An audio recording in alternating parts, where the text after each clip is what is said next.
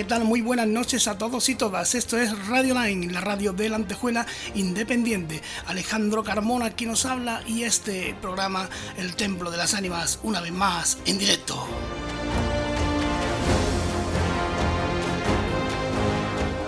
Recuerda que puedes seguirnos a través de nuestra página de Radio Line en Facebook como el Templo de las Ánimas en YouTube, transmitiéndose de manera simultánea. Y por si fuera poco, a partir de mañana mismo lo tendrás en toda aquella plataforma de podcast que se te ocurra que exista como el Templo de las Ánimas, para que no te pierdas nada a cualquier hora y desde cualquier lugar del mundo.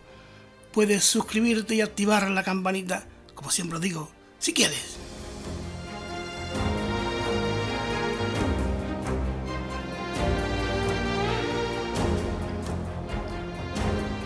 Y en esta noche de viernes tan desapacible lo vamos a pasar en grande con nuestra invitada que tiene un montón de historias que contarnos, historias mágicas, inquietantes y terroríficas aquí en el Templo de las Ánimas.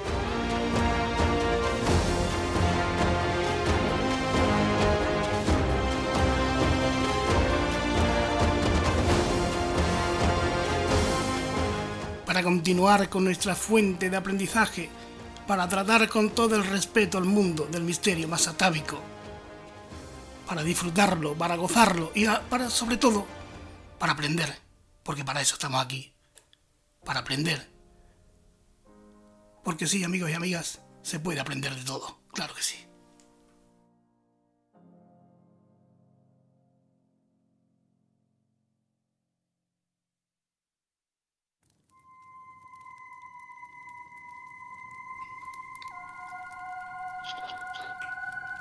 Y desde, desde la Carolina, desde Jaén, desde esa tierra mágica donde la oliva pare el oro, el oro, el oro líquido, llamado aceite, ¿no? nos llega nuestra amiga Mari Carmen Huete. Mari Carmen, muy buenas noches. Muy buenas noches, Alejandro. ¿Qué tal? ¿Qué tal estamos? Hace frío por, por tu tierra. Yo eh, tengo lazos allí. Ya sabes que mi mujer es de un pueblo de allí. Y tengo lazos allí y allí hace un frío del carajo, ¿no? Pues como tú muy bien lo has descrito hace unos segundos, un tiempo despacible, pero que también acompaña, ¿no? Como tú has comentado, a, contar historias de leyenda, de misterio y de, y de seguir aprendiendo día a día, ¿no? Como, como has explicado estupendamente, claro que sí. Eh, Mari Carmen, yo te recuerdo, te conocí, digamos, en, en ese programa mítico, ¿no? Hace cuestión de un año, en cuarto milenio. Eh, donde tú contabas una historia, una historia que podíamos llamar de, efecto Lázaro, ¿no? de, resurrección de tu tía Angelino. Eh, claro, eh, yo pensaba que, era, que eso era una historia tremenda, que lo es, ahora hablaremos de ello si quieres. Eh, sí, sí. Es una historia tremenda, muy potente, pero yo pensaba que eso se quedaba ahí, era algo que le ocurre a alguien y, va un familiar a contarlo, ¿no? Y bueno, y, de, y de pronto te encuentro por ahí, por Facebook, y, cuando vi tu foto digo, oye, esta es la mujer, porque me, impactó, la historia, digo, esta es la mujer que, contó esta historia en Cuarto Milenio. Y descubro que eres mm. mucho más que, alguien que cuenta la simple historia, ¿no? Una, una historia tremenda. Vaya, vaya. porque tienes un recorrido en lo paranormal, en la cultura de lo paranormal que tú lo llamas, ¿no? Eh, un recorrido ya bastante considerable, ¿no? Eh, ¿cuáles, ¿Cuáles son tus orígenes? ¿Cómo ¿Cómo te inicias en esto? Pues la verdad que me, alegra mucho de, que te pares en esos puntos, porque fíjate, para mí son muy importantes. Eh, y, sobre todo en, su, en su orden, porque es cierto que durante mucho tiempo me dedico seriamente a la investigación paranormal, eh, pero sobre todo aprender, aprender de, pues, de los más grandes, eh, tomar nota de todo absolutamente y considerarme un aprendiz, porque es que cada día es un aprendizaje, es algo que tú ya considerabas estudiado y te surgen miles de dudas. Y, es cierto, de hace ya muchos años hago Congreso del Misterio, aquí en mi pueblo, en la Carolina, que, que este año, si todo va bien, pues haremos otro congreso estupendo que ya os daré toda la información cuando, cuando lo tengamos todo concretado. Y, desde antes de, hacer los congresos, pues ya me surgían a mí muchísimo, muchísimas preguntas, tenía mucha incertidumbre, me imagino que como todo el mundo a lo largo de su vida, ¿no? Pues con, qué hay después de la muerte, el concepto de la muerte, existe vida detrás de la muerte, qué es la muerte realmente, ¿no? Y desde pequeñita siempre me invadían esas preguntas hasta que, bueno, em, empecé a experimentar pues que vamos a llamarlo así, que tenía eh, de alguna manera eh, activado una alta sensibilidad desde pequeña. Pero claro, ¿qué ocurre? Pues imagínate, cuando tú vives en un pueblecito pequeño, mm, que, no nos enseñan ni a meditar ni a relajar desde pequeños, ¿no? Pues si hablamos de estos temas, pues apague y vámonos. ni te cuento. Cállate, no lo digas, ¿no? Claro. Y bueno, eh, sucede que evidentemente, mm, fíjate, el primer recuerdo que tengo así de, se llama, lo tenemos como una anécdota familiar, fue cuando mi abuelo Juan Manuel falleció eh, por el año 83 aproximadamente. Yo era muy pequeña, tendría pues creo que casi cuatro añitos por ahí. Y veníamos de, pues de, enterrarlo, vamos, del cementerio. Y yo, cuando entré a la casa de mi abuela, pues yo me encontré a mi abuelo. Bueno, yo, Y yo lo decía, sí, sí, esa fue la primera anécdota, vamos a llamarla así, ¿no? Eh, pues íntima, familiar, que porque se queda ahí en casa, que, que, ah, que la niña, qué graciosa, lo que contaba de pequeña, ¿no? Y bueno, y yo cuando lo contaba con esa edad, pues claro, pues evidentemente no te echan muchas cuentas. Dice, pues eh, bueno, pues está traumatizada, echa de menos a su abuelo, en fin. Pero yo me encontré a mi abuelo, pues como siempre estaba, sentado en su sillón, con su bastón, eh, sonriéndome, eh, como siempre, como todos los días. Y bueno, a partir de ahí ya mi familia pues tenía ya pinceladas de que, de que, bueno, de que algo ocurría, ¿no? Pero bueno, se quedó como una anécdota. De mayor, pues, pues sí es cierto de que la intuición iba a más.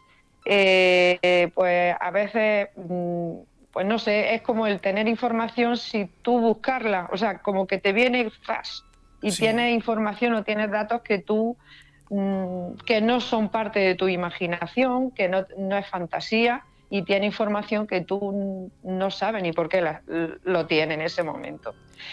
Y bueno, luego sucesos, anécdotas. De hecho, estoy, llevo ya eh, pues como para tres años escribiendo un libro, que no sé cuándo lo voy a terminar, Alejandro, de todo lo que yo recuerdo desde pequeña que me ha ido sucediendo, luego de las investigaciones y de, bueno del primer contacto que yo tengo con, Sol Blanco Soler, Paloma Navarrete, Grupo EFTA, Aldo Linares, José Luis Márquez, Piedad.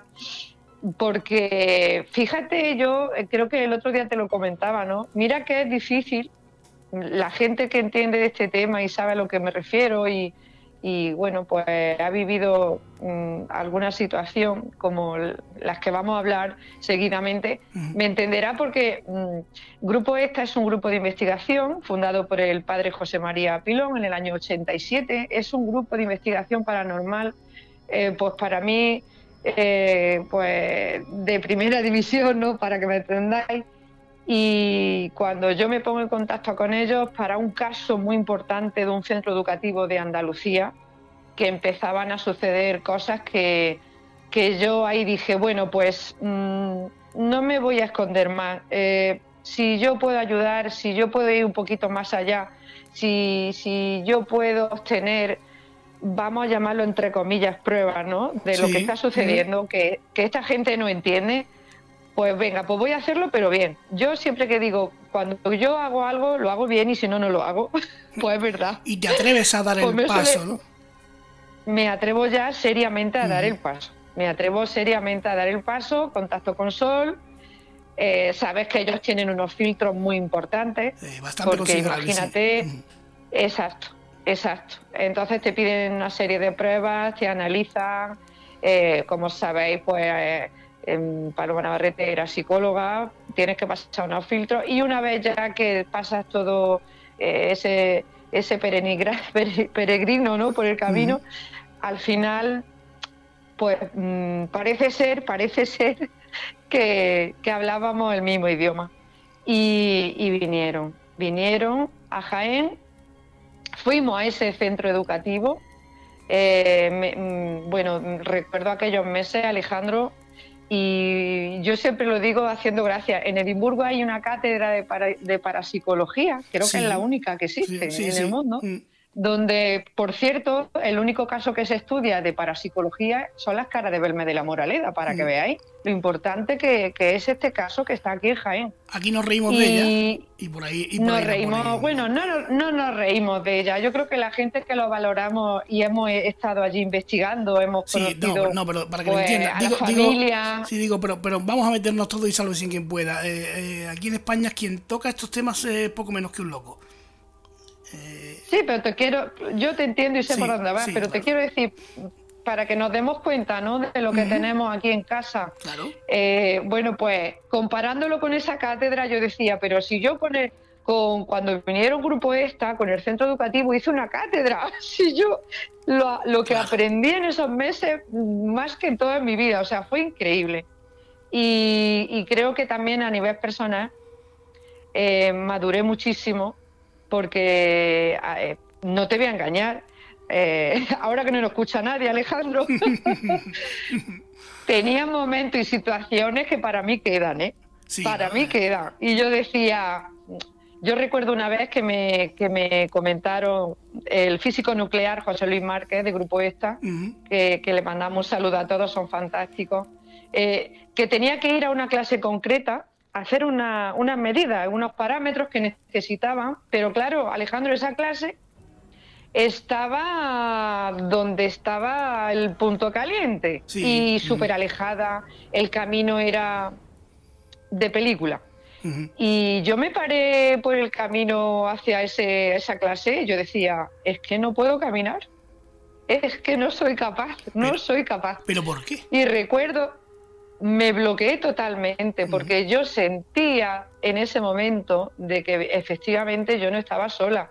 Era la sensación de que te estaban observando, de que sabían dónde iba, de que yo sabía que en cualquier momento podía escuchar algo, porque bueno, ahora os comentaré todo lo que sucedía allí. Eh, eh, vamos, de película, de película. Eh, y, recuerdo que hablé con Aldo Linares, si se acuerda algo, Aldo me está escuchando, y le dije, Aldo, es que me he bloqueado, es que, es que no me puedo mover. Y, esto yo creo que se puede aplicar en la vida también, ¿no? Me dijo, tú eres tu templo, nada ni nadie te puede hacer daño si tú no le das el poder. Y así fue. y yo caminé, llegué, me tranquilicé. Eh, es un momento que ya como que pasa el límite del miedo, sí. te empodera y dices, no, aquí mando yo, nada me va a hacer daño porque yo estoy aquí físicamente. Y lo que sea, la energía no está igual que yo, al mismo nivel. Y aquí estoy yo, mando yo y este es mi cuerpo y mi templo. Y efectivamente rompí, yo creo que rompí una línea pues que me ha llevado posteriormente a realizar muchísimas más investigaciones, aislamientos, cosas que yo pensaba que no podría hacer y realmente estoy, en ese aspecto estoy muy orgullosa del crecimiento también personal que, se va logrando, ¿no? Claro que sí. Ah, un antes y un después en, la, en, tu vida de investigadora. Totalmente, sí, sí es verdad, sí es verdad. Eh, ¿qué, ¿qué, ocurre en este, qué ocurre en este, en este lugar, María Carmen? Bueno, la verdad que, bueno, Andalucía es que una tierra de misterio, es una, mágica que te voy a contar a ti. No sabemos lo que ¿eh? tenemos. Que tenemos, y sobre todo en la parte esta, eh, la parte esta norte de Jaén, eh, pues tenemos muchísimas leyendas. Eh, como tú sabes, sin ir más lejos, y una de mis zonas preferidas antes de entrar en materia, mm. bueno, pues te tengo que decir que el centro de peregrinaje, pues uno de los más antiguos, ¿no? de nuestra comarca está aquí al ladito, que te estoy hablando de Despeñaperro. Sí. Es que, mm. claro, es muy importante considerar pues, la potencialidad geomagnética de Despeñaperro. Las alteraciones, imagínate, que, supieron descifrar los primeros pobladores de nuestro territorio. Fíjate. Eh, es que, eh, la, eh, claro, ¿Qué, tipo, de, hecho... ¿Qué tipo de conexiones habría ahí con la, con la fuerza de la madre tierra, no? Totalmente. Imagínate mm. y... Bueno, de hecho está evidenciado con la fabricación de ofrendas tan innumerables cantidad de votos de, bronce, ¿no? Claro, es que es lo que tú comentas. mm, tendríamos que resaltar pues la capacidad del hombre del neolítico en ese momento, ¿no? Que cómo podría reconocer esos lugares mágicos, em, cómo establecían los santuarios prehistóricos en estas zonas tan mm, con ese mm, parámetro eh, magnético tan especial, ¿no? Alguna técnica o capacidad tendrían que tener para elegir estos lugares. O algo, algo les decía cómo hacerlo, ¿no? quién sabe. O algo, o claro, o algo, alguna energía, o, bueno, ahí tenemos nuestros chamanes, ¿no? Sí, por eso. Maravilloso. Efectivamente. Y, bueno, aparte de toda esta zona que es mágica y especial, em, el centro educativo está situado, eh, bueno, siempre he dicho un centro de, Andalucía porque, claro, eh, son centros que algunos pues todavía siguen activos y, siempre guardamos la, eh, todo pues bajo secreto de sumario. Pues fue un centro educativo donde estuve pues mm, visitándolo pues como unos nueve años, nueve, diez años aproximadamente. Al principio eh, los guardias de seguridad, eh, profesores, eh, bueno, pues me llamaban como así de forma sigilosa, como que no quería levantar mucho la atención, hasta que ya se empezaron a dar de baja por pues, algunos profesores porque que veían sombras, escuchaban conversaciones y no había nadie. recuerdo que un guardia de seguridad vio a una niña asomarse por una ventana y no había nadie, el, centro ya estaba totalmente cerrado y era de noche. Eh, silbido, sonrisa en los cuartos de baño, como si estuvieran jugando los niños, llegar y no haber absolutamente nadie. Las limpiadoras, también, eso fue un, un detonante muy importante y suele suceder cuando a veces, bueno, no, nos pueden llamar de sitios privado, en, e, en, este caso era un, lugar público, ¿no? de mucho, en la provincia de Sevilla, de Córdoba, de Jaén, hay muchos sitios públicos, como tú también conoces, que, suceden cosas, pero como es, son públicos, ¿no? Tenemos esa mala costumbre aquí en algunos sitios de España que al suceder cosas como que da miedo decirlo porque hoy puede pasar algo. Bueno, la, la Universidad de Córdoba está reconocida, ¿no? Pues la Universidad de Córdoba, eh, como te comenté el otro día también, pues evidentemente, incluso creo recordar que dejaron allí algunos, algunos tipos de energía inteligentes, ¿no? Como que los catedráticos dijeron que no molestaban y que, se podían quedar allí. Explicaba muy bien Sol en una ponencia que dieron fantástica. Eh, bueno, y claro, llega un momento que yo tampoco, a ver, yo al principio, porque esto tiene que ser así, la mente tiene que ser racional siempre y pensar, bueno, sucede eso por esto, sucede lo otro porque da la casualidad de que esto, de... pero claro, llega un momento de que todo es que no, todo es que no. Y bueno, una persona puede estar afectada por algo, pero no 20, no 20. Y al final, pues me llaman, me llaman un día. Eh, que pierden, pierden material, luego aparece en otro lado. Al principio pensaban que se gastaban bromas entre los compañeros de trabajo, luego no era así. Eh, escuchaban voces, veían cada vez más sombras y llega un momento, llega un día eh, que ya empiezan hasta a cortarle la luz, cortarle si ponían música a la música. Y lo más, lo más sorprendente, iba a decir grave, pero tampoco grave, ¿no? Porque yo pienso que, que no nos pueden hacer nada grave. Eh, bueno, pues es que sujetaron a una limpiadora del brazo. La limpiadora, sí, sí, eso tal ya, cual. Eso ya, eh, para que se entienda, otro eh, nivel. acojona más. Exactamente, eso fue otro nivel. Entonces, y fíjate, y esta, esta mujer era de las que no creían absolutamente en nada. Sí, una, hostia de realidad. por eso, Correcto, entonces claro, más me sorprendió que precisamente fuera ella la que se mm. pusiera en contacto con nosotros. Y claro, evidentemente dije, bueno, pues aquí ya tengo que llamar al ejército, ya te, tiene que venir grupo esta, digo, porque esto ya para un aprendiz a mí se me va de las manos, y efectivamente pues. Pero Mariano, ¿cuál es, el, ¿cuál es el equipo que tú llevas? ¿Con qué te presentas allí? ¿Con qué aparatos?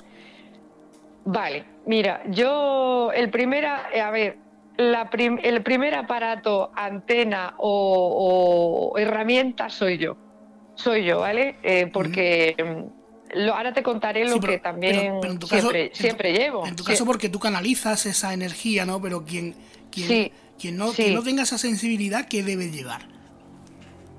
Sí, pero, pero aún así te comento, yo tengo diferentes herramientas. Una de mis herramientas preferidas, fíjate que, porque claro, esto ya es personal de cada persona. Eh, una de mis herramientas preferidas es el tarot. Yo tengo el tarot desde que sí, sí, sí. Eh, desde que tenía 15 años, me lo regaló mi, abuela María, que yo no entendía por pero qué. Bueno, eso es, pero bueno, yo no sabía por qué con 15 años que me regalaran eso, yo decía, y es más, me, ah, sí, sí, hasta me enfadé porque yo decía, pero bueno, yo yo quiero otra cosa, yo quiero tú ropa, las cosas de la edad, ¿no? Sí, sí, totalmente. Bueno, así fue que lo guardé y al año ya lo cogí, digo, y claro, luego entendí que mi abuela María también tenía algo parecido a lo mío y que ella sí que me entendía y me dio una herramienta para que empezara a trabajar. Fíjate qué inteligencia, ¿eh?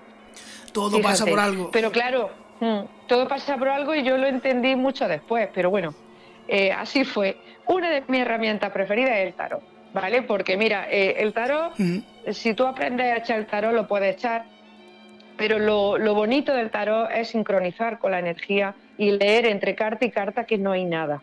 Yo siempre lo digo muchas veces, eh, eh, es una forma de entrar en un estado alterado de conciencia. No sé si os acordaréis que, por ejemplo, Paloma Navarrete con su bola de cristal entraba en un estado alterado de conciencia y conectaba. Mm, sí, sí, perfectamente. Pues eh, ella, ella me lo decía muchísimas veces, Mari Carmen. no te creas que la bola es un, un, televisor que le doy al botón y veo imágenes. No, no, mm. no. Me ayuda a entrar a mi estado alterado de conciencia. A mí una de las cosas que me ayudan es conectar con el tarot. Entonces a mí a través del tarot sí es cierto que yo veo, bueno, pues los diferentes arcanos, pero también me llega información que no está en los arcanos. Y eso para mí es fundamental, el conectar.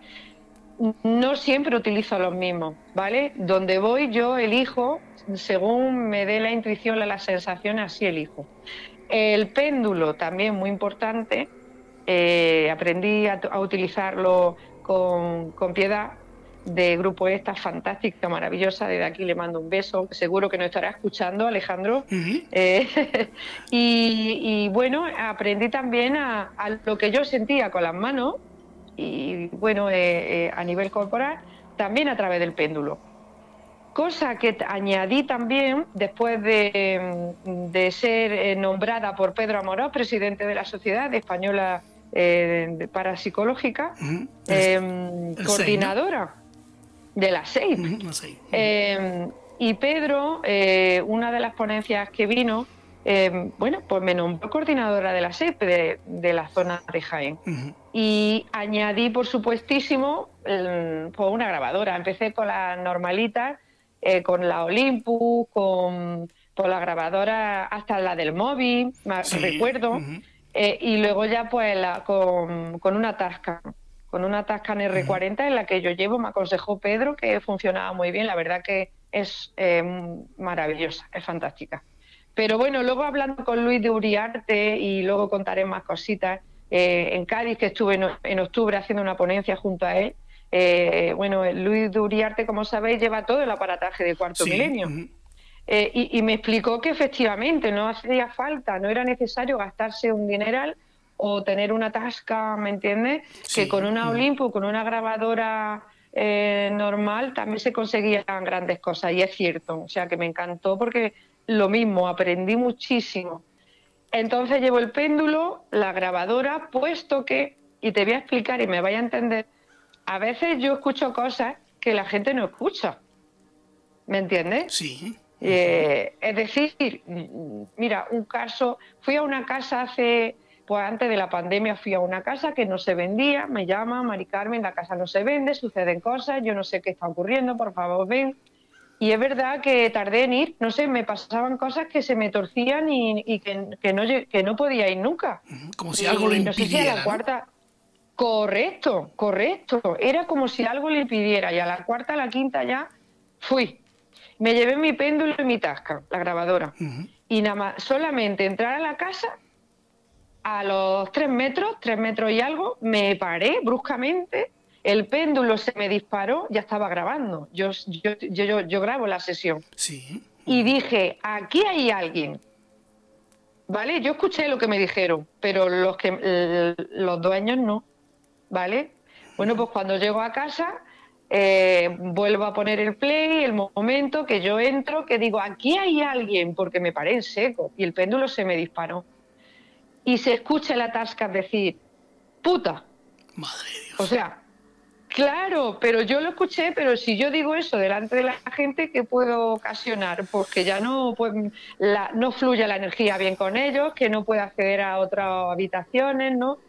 Que se asusten. O, eh, lo que se dice es condicionar a la gente. Y tú sabes muy bien que al condicionar a la gente, ¿qué, ¿qué puede ocurrir? Pues fenómenos, fenómenos poltergeist. Porque los fenómenos poltergeist es energía de los vivos. Es que eso es muy interesante. Es que eso, eso que dices es muy interesante porque eh, eh, esto, esto, esto lo provoca una persona viva, normal y corriente, no ningún espíritu, ¿no? Yo lo he comprobado en todas las investigaciones que yo he realizado. También he hablado muchísimo de este tema con Sol con Piedad eh, y efectivamente eh, a ver, se trata de diferenciar los grupos de energía. Bueno, fantasmas, para que me entendáis, que yo los llamo energía. Están los fantasmas o la energía de los vivos y las fantasmas y la energía de los muertos. Eh, bueno, si quieres hago un pequeño inciso muy rápido, mm, pero bueno, los fantasmas, de... dime. Adelante, adelante, ¿no? Sigue, sigue. Sí, sí. Pues eh, son dos grupos. yo, nosotros lo entendemos tal cual. los fantasmas de los vivos, energía de los vivos, pues suele suceder pues em, que las personas, que algunas personas tienen capacidades paranormales que se manifiestan en diferentes formas. Por ejemplo, pues en proyecciones mentales. Esto suele, yo las llamo apariciones en crisis. Cuando estamos vivos y a algún familiar le sucede algo malo, por ejemplo, no sé, en el norte o, o está de viaje y tú te da una sensación de que ha ocurrido algo no sé si me explico. Seguro que alguno me estáis entendiendo perfectamente.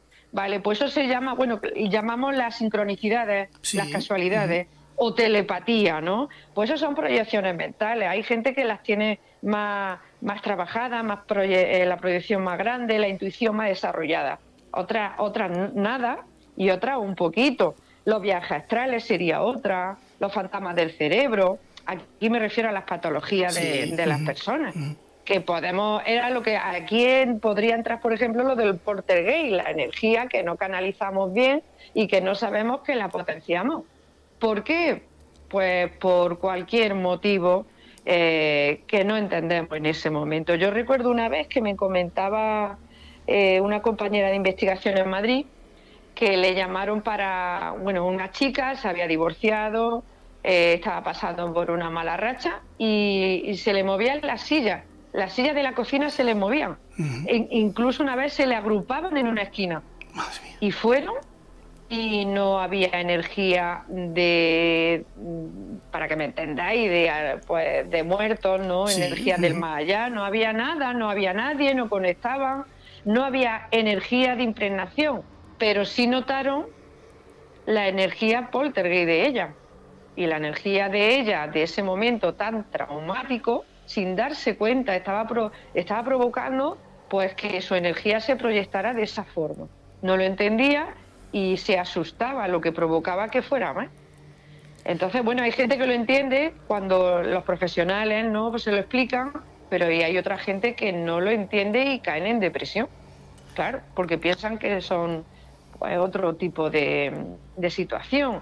Recordaros también aquí en Linares, en el año 94, si no me equivoco, el, el, caso de la Ouija, de un edificio, eh, de un bloque de, de pisos eh, cerca del Aníbal, eh, pues, que, pues que fue hasta la Policía Nacional. De hecho, hay un informe de la Policía Nacional de lo que sucedió, porque varios cuerpos de la policía pues vieron los cuadros volar, la silla moverse, y sí, y de hecho hace un par de meses eh, me comentaron que alguno de ellos se tuvo que dar de baja y que luego en la comisaría también sucedía algo, algo sucedía después. En la comisaría. O sea, te quiero decir, eh, la energía de los vivos es muy importante, ¿vale?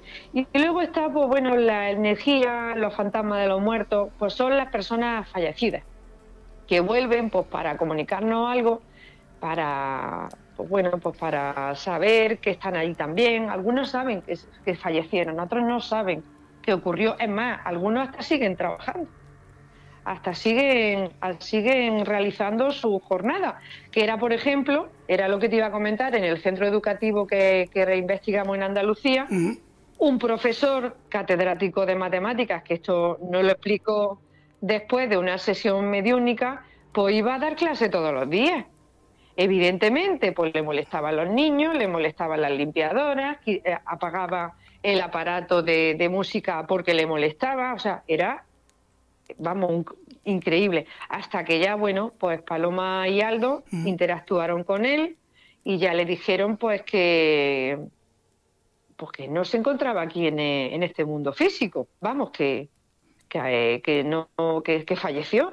Y entonces pues el hombre se cabreó, lo primero que hizo fue cabrearse eh, fue una sesión donde yo me encontraba también allí, Piedad como siempre grabando con cámara, Sol cogiendo todos los apuntes, que también intervino en alguna pregunta con este profesor. Y fue cuando se cabreó y Sol dijo, pues se ha hundido en la miseria, como diciendo, ahora lo ha entendido. Y, y, bueno, y Paloma ya le empezó a decir a este profesor, a ver, para que te des cuenta ya finalmente y, y me hagas caso porque tenía un carácter importante Paloma y al final conseguía ayudar a muchos a trascender. Sí, y, le decía, bueno, pues si tú estás vivo, recuerda la última vez que comiste. Y se callaba. Claro, no se acordaba. Y si tú estás vivo, eh, intenta pellizcarte. Y se callaba. Hasta que después de varias preguntas y de callarse, le dijo, Paloma, ayúdame. Y ya pues Paloma pues tiene un protocolo de ayuda, llama a sus arcángeles, abre un camino de luz, etcétera, etcétera. La verdad, algo simbólico muy bonito porque, eh, bueno, pues ellos tienen también pues, un, mundo virtual, ¿no? Eh, para que me entendáis. Y, trascendieron los que quisieron. Que es otro tema aparte de que trascienden los que quieren. los que, no, quieren no que que no se quiere y no se va. Yo para mí entiendo eso por lo que yo he experimentado. Ahora, tampoco puedo hacer cátedra y, no tengo la verdad absoluta. Cada uno eh, tiene su verdad y su experiencia en la vida. Y luego quedaría la energía de impregnación, Alejandro. Sí, que es muy La energía de impregnación, totalmente. Sí, y yo sobre todo soy muy maniática, porque yo cuando voy a algún lugar o a alguna casa o, o por ejemplo, me gustan las antigüedades, siempre intento eh, sentir qué tipo de energía tiene, ¿no? Pues si la energía no es muy saludable. Y bueno, la energía de impregnación, pues es lo que se, por ejemplo, lo que se vive en un hogar. El tipo de, personas que vivieron en ese hogar, esa energía bonita o mala o regular, una tragedia, ¿no? En una carretera, puede ser que, que quede como punto negro, que esa energía por allí eh, muy densa, suceden más desgracias. Esa es la energía de impregnación a la que nos referimos. Eh, bueno, eh, eh, en este asunto de los de los objetos ¿no? que se quedan antiguos sobre todo o depende si vienen de algunos de algunos lugares budistas no donde se practica o donde se practica el, el cómo se llama el ah, el vudú no sí.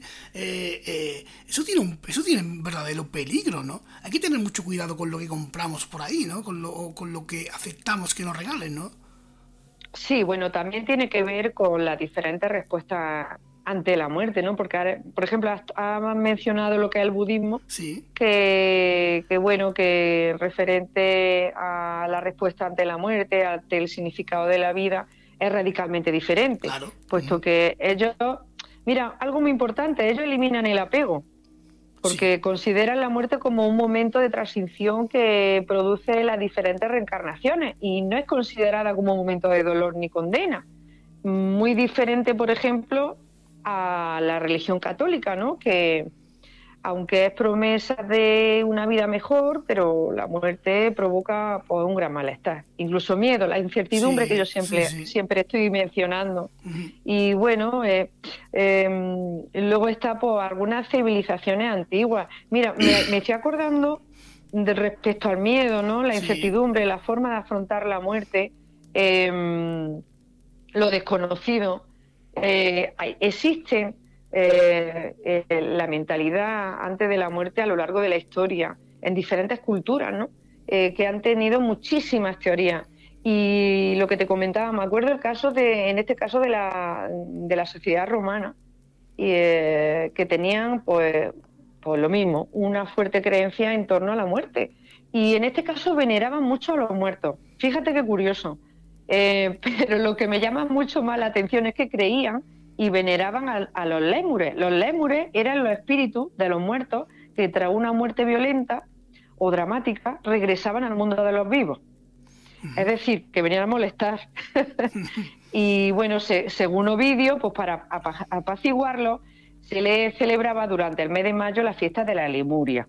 Pues era una fiesta de ofrendas, de flores y se hacían ciertos rituales para que no volvieran. O sea, fíjate la mentalidad que ya se tenía de la muerte, que ya sucedían cosas en la sociedad romana, bueno, griega y, vete más, mucho más para atrás ¿no? a lo largo de la historia, donde ya veneraban a los muertos, donde se hacían rituales para que descansaran, para que su alma no volviera. Bueno, fíjate en Egipto, por lo cual, Egipto que decían que la muerte era solo el principio, ¿no? Exacto, de hecho, mm, si todo va bien y Dios quiere, eh, posiblemente en, un mes aproximadamente vaya por, esa zona, eh, que Enrique, Enrique Vicente eh, bueno, me ha, me ha, dado tranquilidad de que, de que es algo visitable seguro. Y bueno, él está continuamente viajando en diferentes yacimientos. Ya sabes que, que aparte de, llevar tantas cosas del misterio, revista, prensa, colaborador en Cuarto Milenio, para, es una eminencia y, y está allí cada tres por cuatro y, y bueno, todo lo que cuenta, todo lo que relata hace de alguna manera que le dé más, eh, más peso ¿no? a todas las creencias eh, referente a la muerte en esa zona especialmente. Y, bueno, espero tener también, eh, ojalá, ojalá consiga algo de, aquella zona, nunca se sabe. Pero sí, a lo largo de la historia hemos, hemos tenido referencias y leyendas y volvemos a lo mismo. Es la incertidumbre del miedo, Alejandro. Sí. Lo que provoca, claro, el no saber, el no saber qué sucede, ¿no? Aunque la verdad es que no sabemos claramente tampoco ni siquiera qué es la muerte, en el sentido de que no tenemos un concepto claro. Y bueno, pues algunos investigadores pues pensamos que la muerte es algo trascendental, eh, pero bueno, también volvemos a lo mismo, es cuestión de conceptos, ¿no? Mm. Porque la mente tal y como la concebimos, para mí no existe, solo es una ilusión. Eh, bueno, podría ser, mm, según mi pensamiento y mi experiencia, pues la muerte podría ser, yo la entiendo como una interfase en, una tierra de nadie, una transformación donde separamos nuestro cuerpo físico de nuestra mente y alma. Y, creo incluso que ni siquiera allí existe el tiempo y el espacio. Eh, pero ¿por qué hay, porque hay espíritus que sin ser, sin ser malvados, malignos, ¿no? ¿por qué se quedan atrapados? ¿Por qué no trascienden? Porque hay, porque hay espíritus que sin ser malignos se quedan atrapados. Pues porque eh, no saben cómo continuar, no saben dónde están, no saben por qué están ahí. Incluso la mayoría de ellos no saben que están fallecidos. Es lo que nos, lo que nos solemos encontrar. Pero, entiendo que es una pregunta compleja, pero ¿tú crees que cuando no hay nadie para oírlos ni para verlos, se manifiestan? Si quieren. Si quieren, sí. Porque no siempre se manifiestan cuando ellos quieren. Eh, yo, he, vamos, para mí es una regla fundamental, porque cuántas veces se ha ido a un sitio donde eh, hay energía inteligente, suceden cosas y, no, y, vas a investigar y no sucede nada. Y no sucede nada porque es cuando ellos quieren, en el momento que quieren y cuando lo necesiten. Eso es muy importante tenerlo en cuenta. Pero entiendo que, que, que, precisan de, de personas para poder interactuar, ¿no? Sí, pero también he, tenido casos de personas que no eran altamente sensibles y que han escuchado cosas y han visto cosas. Por lo cual, es lo que te estaba diciendo, si ellos se quieren manifestar, se van a manifestar. Se van a manifestar. O te van a dar señales, o te, eh, eh, te van a dar algún tipo de orientación. Eh, a ver, la mayoría de las personas, yo estoy totalmente convencida que han sucedido cosas que no tienen explicación y se callan. Sí, eso es evidente. Mm. Porque eso es así. Eso es así. ¿Por qué? Porque hasta a mí me pasó en su momento. ¿Para qué nos vamos a engañar? Por el miedo a que te critiquen, eh, que te pongan etiquetas. Bueno, de hecho, pues bueno, yo, mira, en las ponencias, una cosa que cuando damos charlas, talleres de investigación, lo primero que digo que yo no voy a, no quiero convencer a nadie. La gente que va a todos estos tipos de eventos, las personas que nos están escuchando en este momento, que les mandamos un saludo enorme, que son fantásticas y maravillosas todas, y gracias a ellos también eh, nos gusta divulgar este tipo de investigaciones para aprender entre todos, ¿no? Y sumar, que es lo más importante, sumar entre todos Em, nunca, en ningún momento, yo he dicho, esto es así, esto es la verdad y lo demás no vale para nada. No, yo siempre voy desde el respeto, desde el respeto, eh, respetando a todo el mundo eh, y, teniendo siempre la voluntad de que evidentemente, bueno, pues que me respeten a mí también. Sí, claro. Aunque te van a poner, sí, eso siempre va a ocurrir, te van a poner etiquetas, incluso, bueno, pues eh, esto siempre ocurre, pero no, no hay que ir por ese camino. Yo siempre digo que, que lo mismo que existe eh, el bajo astral, ¿no? Porque también encontramos energía, hemos comentado antes, energía malvada, tal. Yo creo que no hay energía malvada. Energía del bajo astral sí que hay, eh, que la energía es más densa, es más desagradable, las sensaciones son mm, totalmente diferentes y te das cuenta, pues, el bajo astral, para que me entendáis, pues son las energías negativas. En, bueno, en la religión católica pues podría ser el, limbo o, tampoco sería el, infierno, ¿no? Pero bueno, donde purgatorio, están las ¿no? Purgatorio, quizás, vale, purgatorio. sí, sí. Eh, bueno, eh, un sitio pues donde es tierra de nadie, están ahí y ni para bien ni para mal, pero la energía es totalmente diferente. La energía es positiva, eh, bueno, las notas mm, de otra manera. Son, no sabría explicar las sensaciones, ¿no? A, través de. Porque las sensaciones que yo tengo también son físicas, son físicas y mentales. y, y, son totalmente diferentes. Pues claro que sí, pues en el mundo real esas energías que ya están allí en la otra parte, que ya trascendieron, pues estuvieron en esta, ¿no? Y tal cual eran aquí, pues tal cual son allí. Entonces, pues no sé si me estoy explicando muy bien, pero la energía, en este caso que me he topado, que aquí, por ejemplo, tenían eh, muy mal genio, pues allí seguían con ese genio, efectivamente. lo siguen teniendo, sí, perfectamente. Totalmente. Pero bueno, no creo que eh, era lo que te comentaba antes, ¿no? Eh, realmente no le podemos dar el poder mental a nadie, ni de aquí ni de allí, porque somos nuestro templo y, tenemos que ser fuertes en ese sentido, aplicado en todos los conceptos de la vida. tú dices que, que, no hay que tener miedo, ¿no? Que, que hay que, que, hay que sacar arrestos y decir aquí estoy yo, pero eh, eh, si nos ponemos en una familia media que tiene estas cosas que le golpean ventanas en su casa, que oyen pasos, no sé, ¿no? Que, o risas de niños, o vete a saber, eh, pedirles mm. que tengan tranquilidad y que tengan cordura incluso es que es difícil, ¿no? tiene que ser complicado. Totalmente de acuerdo. Totalmente de acuerdo. Sí, señor. Es más, cuando yo fui ya, que me, lo que os comentaba anteriormente, ya que me llamaron que lo habían cogido del brazo a esta persona y fui, estaban en pánico. Claro. Estaban en pánico. De hecho, me quedé eh, aquel día con, con, esos trabajadores y me quedé hasta que cerraron todo, apagamos, apagaron todas las luces y al cerrar, al salir ya por la carretera, eh, yo pude comprobar en directo que las luces se volvieron a encender y vimos una sombra. Y eso lo he visto yo, eso no me lo han contado. Eso lo vi yo con los trabajadores. y estos trabajadores estaban en pánico porque tenían que volver al día siguiente. Claro, es que yo, tú te vas, pero ellos, es que eso es muy fuerte. Efectivamente, porque era lo que ellos me decían, es que es nuestro trabajo, que si es que va a una casa por ahí, es que no vuelve más en la vida, pero es que yo, el pan de mi hijo, yo tengo que volver mañana. Y estaban en pánico, ¿vale? A ver, es un trabajo muy eh, complicado, es complicado, pero es muy importante intentar naturalizar con mucho respeto y dar a entender de que lo que está ocurriendo ahí tiene una explicación, de que no te va a pasar nada malo y de que tú eh, mandas ahí, no lo que tú has visto, ¿vale?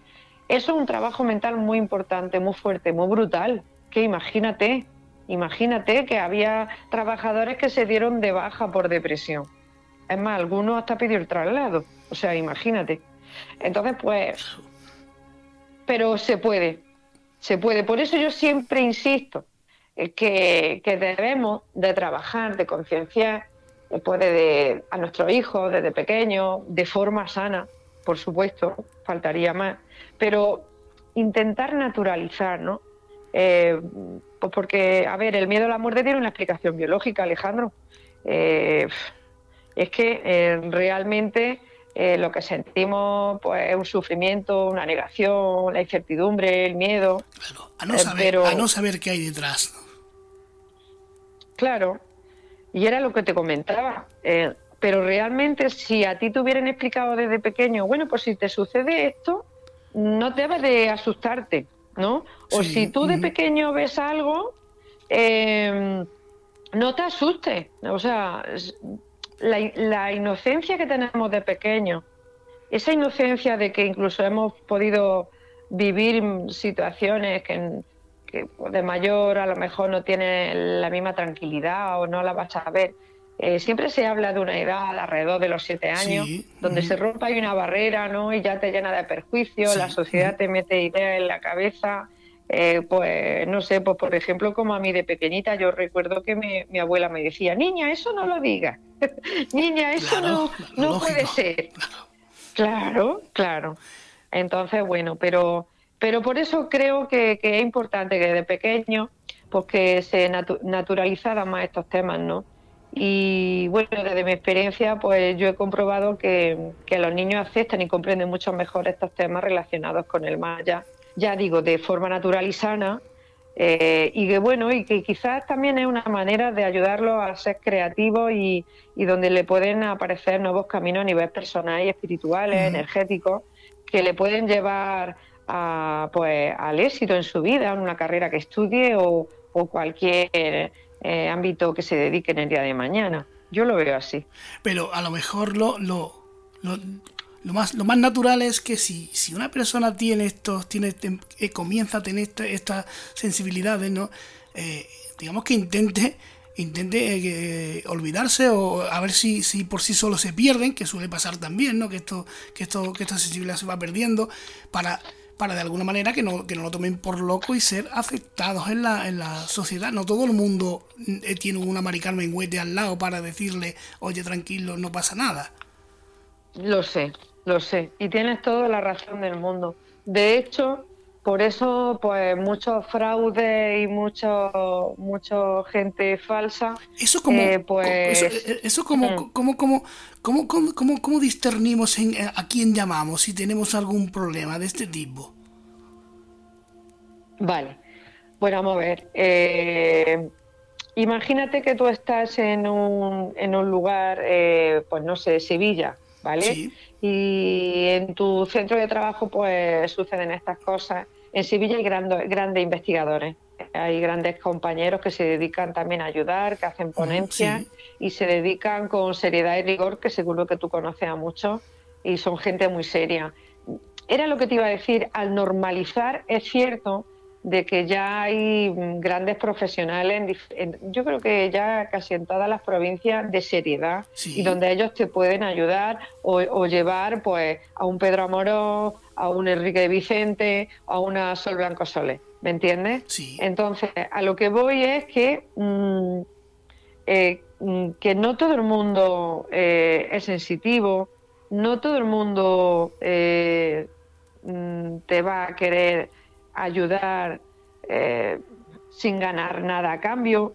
Eh, lo que, lo que siempre tenemos que tener en cuenta es que mm, a la hora de ayudar a la gente estamos hablando de energía. y bueno, yo, por ejemplo, yo me gano la vida por realizando mi trabajo de todos los días y esto pues eh, lo hago de forma eh, de divulgación en el sentido de que yo para mí es necesario divulgar para ayudar, para, para aprender yo, ¿no? También, por supuesto, porque era el sumar más, como comentaba antes, y al mismo tiempo eh, Mm, de seguir aprendiendo diariamente. Oye, que si podemos ayudarnos entre todos, qué maravilla, ¿no, Alejandro? Claro, evidentemente. Eh, claro que sí. A veces una mano, una voz, eh, eh, simplemente, simplemente escuchar, escucharte, pues ya te sirve de ayuda. Claro, efectivamente. Luego sucede la segunda parte, vienen los filtros, eso es muy importante. Yo me he topado también con personas porque tenían diferentes patologías y, bueno, después de pasar los filtros, pues evidentemente la opción, la opción B, ¿no? La opción B de, pues no se preocupe usted, haga esto, porque ya te das cuenta de que, de que algo ocurre, de que no es normal. Vamos a ver, ya una, una vez que llevas muchos muchos años investigando, que sabes cómo se suelen aparecer, sabes cómo suelen ocurrir los fenómenos. Eh, si una persona te llega y te cuenta una milonga, no cuela, Alejandro, no cuela. Claro, no eh, a, ti es lógico que ya, no te va, a ti ya es, difícil engañarte, no entiendo, por tu experiencia, ¿no? Hombre, me pondrán a engañar en alguna otra faceta de la vida, pero, los fantasmas ya no, ¿eh? que la vida da muchas vueltas y bueno, pues al final eh, crecemos mucho espiritualmente y, para otras cosas son un poco ingenuas, pero bueno, aprendemos también, no pasa nada. Y bueno, por quitar hierro al asunto. Eh, pero sí, pero es muy, es muy importante también y gente que está necesitada de, atención, eh, que, no tiene a nadie, que, viven solos, eh, que echan de menos a una persona fallecida y, se imaginan, fantasean de que están con ellos. Hay que tener mucho cariño también y mucho tacto porque, porque es complicado. Mira, me viene a la mente un programa, bueno, yo colaboré durante un tiempo en el programa de Puerta a lo Desconocido de Onda Jerez Cádiz, que les mando un saludo a todos ellos, porque seguro que están también escuchando, maravillosos compañeros. Y recuerdo que fuimos a un caso que, claro, a mí no me contaron nada, eso era lo que hacían, que me llevaban y yo no sabía nada. Me llevaron a la carretera de la Moravita, en Cádiz, kilómetro cero. ¿Sabe lo que había allí? Pues estaba la entrada, estaba la entrada de la finca del, del telégrafo y yo cuando llegué allí, em, pues nada, yo saco la tasca, saco mi, mi, grabadora, mi péndulo, y yo noté de que al lado de la puerta sucedía algo. Yo noté de que al lado de la puerta de esa finca había una energía muy, muy especial. No sé si me explico, Alejandro. Sí, sí, perfectamente. Eh, se ha oído por ahí el telefonillo, lo digo para que nadie se asuste. Que... Ah, sí, sí, no es nada paranormal, eso es, es, electrónico. sí, y bueno, y, allí pues detecté, grabé y efectivamente cuando empezamos a recopilar las grabaciones pues aparecía la voz de una mujer que decía contacta tía, con estas palabras contacta tía era una de las psicofonías. Y luego había otras como, por ejemplo, sácame. Yo no tenía ni idea. Y, yo decía a mis compañeros, ¿pero dónde me habéis llevado? Pero, mm, claro. Y luego ya me pongo a buscar y ya me pasa la información después de que allí se encontraron a una mujer asesinada eh, de una manera brutalmente dramática, eh, muy desagradable de mencionar ahora. Y bueno, y luego también la quemaron para remate. Y claro, y se puso en contacto eh, con el programa la hija de esta mujer a los años, imagínate, imagínate. Y quería hablar conmigo y quería hablar con el programa para que le dieran información. Y hay que tener mucho cariño, mucho tacto, porque claro, se puede también herir a las personas. Quizá esa voz no era su madre, quizá era una energía de impregnación. Hay que saber estar y, trabajar con respeto, muchísimo respeto. Es que eso es que es muy potente eso que estás contando, ¿no? Eh, tiene, además, además de con la forma, ¿no? La, manera de contarlo, eh, que yo siempre digo que, que sea lo que sea, la gente que estáis ahí y la gente que percibís, lo percibís de verdad, ¿no? Eh, ¿Tú te has parado alguna vez a pensar si es, si es algo que provocáis vosotros mismos? Pues por supuesto. Lo primero que pensé, esto lo comentaba yo con Aldo en alguna ocasión el, discernir entre la fantasía, tu imaginación y la información que te llega mm, de verdad. Claro. Es muy importante, sobre todo, claro, y yo eso es lo que siempre, y además, eh, yo soy muy crítica conmigo misma y, lo pienso continuamente. Es más, hasta llego a pensar, ¿esto será mi imaginación? ¿O realmente yo estoy escuchando esto o estoy eh, viendo toda esta, este, esta situación tan extraña? Y eso sucede. Eh, mira, esto me lo dijo Paloma Navarrete, me dijo Mari Carmen, ¿a ti cuando te llega la información, cómo te llega? Digo, pues me llega qué tal, o sea, que a lo mejor viene alguien de visita y me llega una información plaf y se la suelto. Y yo esa información ni me la he inventado, mm, confirmo que es verdad esa información y yo no sé de dónde me ha venido. Mira, te voy a poner un ejemplo, Alejandro. Mm, me viene al caso de lo que te estoy contando. Recuerdo que una vez estábamos en casa y estábamos esperando a un amigo que venía de Valdepeña. Y venía eh, pues en un coche, eh, en un coche pues que estaba ya un poquillo viejo. Y tardaba y tardaba. Y yo la verdad que no lo conocía al hombre ni nada. Y mm, cuando llegó nada más que entrar por la puerta le dije pero bueno pero así como casi regañándole. ¿eh?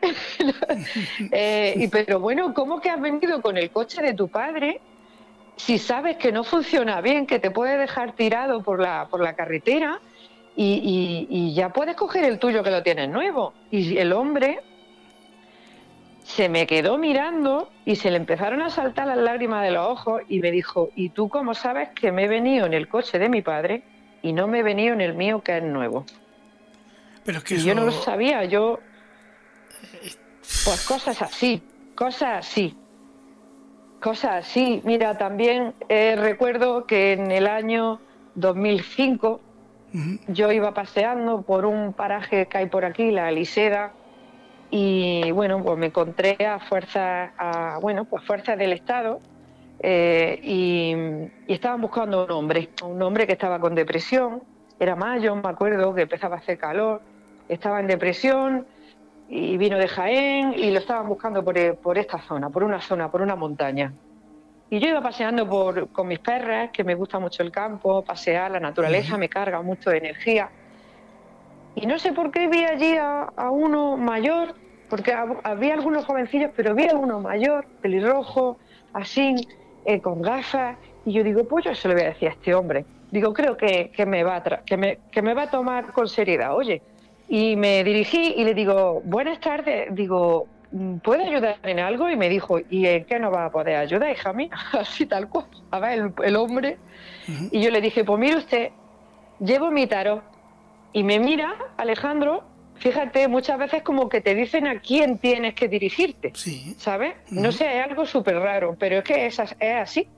Y me dijo, ¿quieres que te dé la chaqueta que la tiene en la cabina de, del camión? De la furgoneta y le dije, no, no me hace falta. Y entonces miré con el tarot y fíjate, ¿no? Qué cosa. Quizás se lo digo a otro y, me, y, se ríe de mí, ¿no? O me dice, pues mire usted, no, no nos puede ayudar, no, no no hace falta, gracias. ¿Me entiendes? Sí. Pero en ese momento, pues directamente me dijo, ¿quieres que te traiga la chaqueta que está en la cabina? O sea, increíble. Y, son esas cosas que no, que no sabes, pero te vienen y las sueltas. Y bueno, pues eh, en este caso era eh, una búsqueda por una zona, yo le decía que, que, estaban en otra zona y me decían que eso ya le habían pateado, le comenté ciertos detalles de cómo se podría encontrar ¿no? en, aquel momento.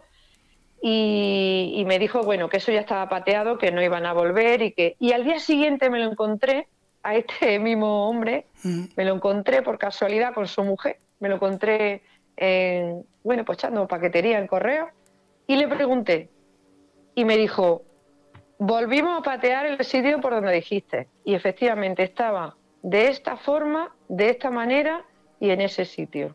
Mira, tú sabes lo que, o sea, imagínate, yo me emociono con, cosas que, que, no me puedo imaginar que pueden ser verdad. El cuerpo me, dio un subidón increíble y yo me quedé, ¡Ah! ¿en serio? O sea, ¿en serio? O sea, la primera que se sorprende soy yo.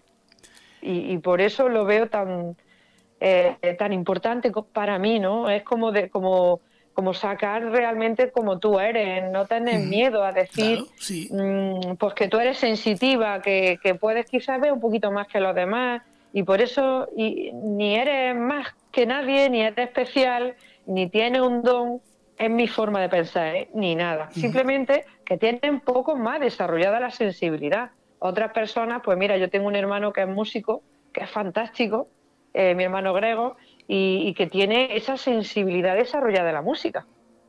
Entonces, pues yo pienso que en cualquier otro campo de la vida, pues tú puedes estar más desarrollado, ¿no? Y yo creo que van por ahí los tiros, Alejandro. Pero claro, eh, entiendo yo que, cuando tú cuentas esto, eh, así abiertamente, eh, tú lo mm. que quieres es eh, que bueno que, como dicen no, yo no soy yo no soy nadie especial no soy diferente eh, ni soy valiente por, por contarlo. Lo estoy contando porque porque me apetece porque quiero aprender porque porque quiero divulgar y porque quiero ayudar a los demás. Que esto no se trata de quien cuenta eh, mira mira lo que cuenta esta mujer qué valiente es que ve que ve muertos y se atreve a decirlo no, no, no se trata de eso. No, porque no lo hago, no, no, yo elijo a la gente con quien sí, con quien no, por supuesto. Claro. Por supuesto. Y el momento adecuado, la situación apropiada y, por supuesto, claro, el saber estar. Y como, y, y, como decía Paloma Navarrete, y el callar. El observar, el ver y el callar. ayudando, eso, claro, por supuesto, eh, a, estos lugares con, con gente... Eh, eh, no sé, de, desconocida y, te ha venido algo y has preferido callarte. Eh, sí, sí, claro que sí. De eso, a eso me refiero. De, personas que quizás eh, dicen no, a esta persona no, porque esta persona la voy a condicionar o le va a pasar. Es más, yo aprendí a hacer todo esto hace muchísimos años. Hice también, estudié, bueno, a mí me gusta emprender muchas cosas y, estudiar diferentes tipos. En este caso hice reflexoterapia podal. Y, en, el, y en, las prácticas de la reflexoterapia podal, pues a partir de 15 minutos, 10, 15 minutos, eh, bueno, pues nuestros profesores también entendían el, eh, bueno, pues esta rama de la energía, ¿no? Porque también eran profesores de yoga, de tai chi, trabajaban con la energía, chikung. Eh, bueno, y, nos comentaban que a partir de los 5 o 10 minutos, pues tu aura, tu energía se conectaba con la de la otra persona. Y yo eso como que no lo entendía. Vaya que sí lo entendí. Cuando empecé a hacer las prácticas, imagínate, pues te toca. Íbamos cada día eran personas diferentes del curso, ¿no? Pues claro, pues yo a partir de X minutos, pues yo empezaba a ver imágenes, a sentir sentimientos, cosas que no eran mías. Y era lo que tú me decías al principio, ¿no? Que llegas a pensar y dices, bueno, esto me lo estoy imaginando yo. Esto son fantasías. ¿Esto a cuento de qué me viene? ¿No? Porque es como yo digo, te puede decir la mente, ay, la lenteja es que la tengo que hacer ahora después, que tengo que ir a comprar, que tengo que ir a recoger al niño. Pero no te va a venir una imagen que no sabes de dónde. Al principio me callaba. Hasta que los profesores se dieron cuenta y me dijeron, Rosy se llamaba ella, eh, fantástica, maravillosa, y Alberto eh, de Santiago de Pontón eh, son ellos, son fantásticos y creo que siguen haciendo estos, estos tipos de cursos. Eh, y me decían, Mari Carmen, no, no te sujetes, suelta la energía, no tengas miedo, no pasa nada, sé tú misma. Y entonces ya empecé a, soltar ahí ¿no? la información que yo te digo cuando me venía algo y yo decía, me ha venido esta imagen en este sitio concreto, en este mes. Y claro, ya cuando yo ya le veía la cara, mm, pues decía, pues algo significa para esta persona, porque madre mía la cara que ha puesto. Y efectivamente, ahí empezó todo. O sea, fue a empezar a canalizar, a trabajar con la energía.